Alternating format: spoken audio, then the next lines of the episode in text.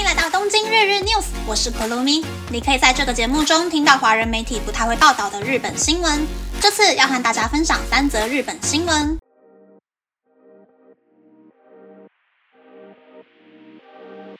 第一则新闻是，日本政府建议企业让拥有小孩的社员尽量在家上班。厚生劳动省的专家研究会在十二日公布了关于工作和育儿照护并行的支援政策草案。草案中包括要求企业将在家上班的工作形态视为一种选项，让正在育儿的社员可以选择在小孩子三岁之前在家工作，以及在小孩上小学之前可以免除加班等内容。专家研究会由法政大学教授五十惠美子担任主席，七名成员根据小孩出生到三岁。小学入学前、小学入学后等时期，整理了相对应的支援政策。三岁以前，专家们认为运用远程工作或是缩短工时是很重要的，并建议企业对于抚养三岁以下小朋友的员工制定在家上班的规章，并要求地方自治体不会对家长在家上班的幼儿进入托儿所的审查扣分。在三岁到小学入学之前，专家们认为要增加家长可以选择不加班等等的工作形态。在小学入学后，专家们认为要致力于实现男女都能进行全职工作为目标，将小孩的照护休假从现行的小学入学前延长到小学三年级为止。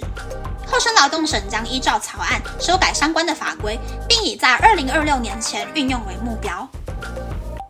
第二则新闻是，Panasonic 预计让五成的家电产品设计为不会降价的产品。在扩大对零售商实施指定售价的销售制度，以防止家电的售价下降。计划在明年度将指定售价的商品扩大至日本国内家电总销售额的百分之五十，以追求安定的利润。然而，消费者需要以较高的价格购买商品。如果 Panasonic 无法开发出有吸引力的商品，销售规模就有可能被其他品牌瓜分掉。一般情况下，家电的售价是由零售商决定的，Panasonic 以指定售价为条件，接受零售商的退货，承担库存过多的风险。然而，家电产品的售价通常在发售后的半年平均下降百分之二十。如果没有降价，冰箱和微波炉等部分产品的销售规模就会下降，因此 Panasonic 将运用从去年开始使用的共享销售趋势和库存管理系统。以往 Panasonic 是通过直接与零售商的业务询问销售趋势和库存情报来制造商品，但通过共享系统就可以及时掌握数据，迅速制造商品，以避免供需不平衡，也能透过数据设定适当的售价，以防止销售规模下降。第三则新闻是，下雨天总是弄丢雨伞的人，可以利用小小的方法，减少雨伞不见的状况。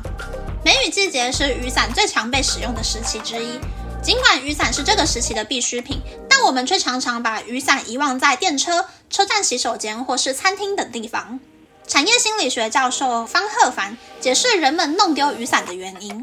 第一个原因是雨伞的价格很便宜，另一个原因是雨伞不是穿在身上的东西。很多人使用廉价的塑胶伞，即使弄丢雨伞也不会太心疼，很容易就会搞丢了。东京警视厅的数据指出，去年的雨伞失物招领申请一共是二十八万七千六百三十件，而申报遗失雨伞的案件却只有六千两百二十六件。大多数的人都保持着搞丢雨伞就算了的心态。坐电车的时候，人们经常抓着拉环。拿着行李或是使用手机，双手都被占据了，就容易把湿湿的雨伞放到离身体有点远的地方，这也是忘记雨伞的常见原因之一。注意力被手机或是其他事情吸引的时候，就会忘记要把雨伞带下车。在这里提供大家四个不会忘记雨伞或是其他东西的小方法。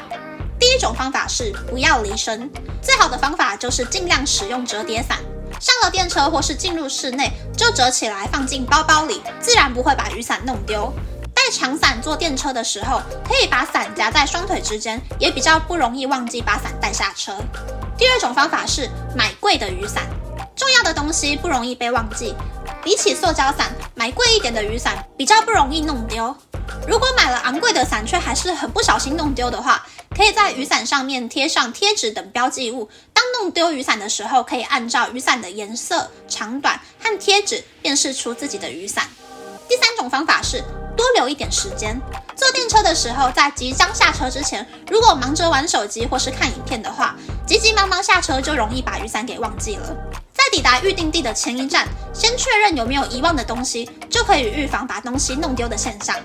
第四种方法是放在眼睛看得见的地方。进办公室的时候，可以把雨伞放在看得见的地方，又或是在包包、座位贴上一张便条纸，提醒自己下班的时候要把雨伞带回家。如果是去餐厅吃饭，也可以请同行的人提醒自己离开的时候要记得把雨伞带走。以上是这次和大家分享的三则新闻。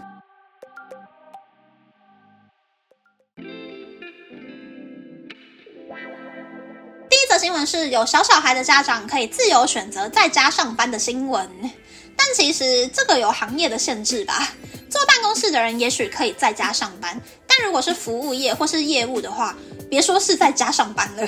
申请免除加班权就有可能没办法申请。突然不小心被客户留下来加班的那个时候的加班费，这个草案吗？大概也只有名声响亮的公司会乖乖遵守，中小企业啊，或是黑心企业，应该就会故意逼员工离职，或者是避免录取适婚年龄的女性吧。感觉很多人都会很难找工作。第二则新闻是 Panasonic 家电不降价的新闻。对于有预算的消费者来说，机能好一点又可以用久一点的话，就算价格比较贵，好像也没什么太大的感觉。Panasonic 的那一个吹风机就卖的超级无敌好了，不是吗？但家电厂商和零售商期待的是，如果 Panasonic 这招可以成功的存活下去的话，现在这个销价竞争的销售模式就有可能结束，大家都可以获得理想的营业利润。所以有很多人是很期待接下来的变化的。三则新闻是再也不搞丢雨伞的新闻。我自己的方法就是买贵的雨伞，进公司就把雨伞挂在椅背上，坐电车的时候雨伞绝对不会离开手。我觉得这几招还蛮有用的。其他比较容易搞丢的，像是蓝牙耳机或是别的东西呀，临时拿下来的时候，随手塞进衣服或是包包的口袋，也可以避免搞丢的风险。在外面容易弄丢东西的人，可以把这些方法学起来哟。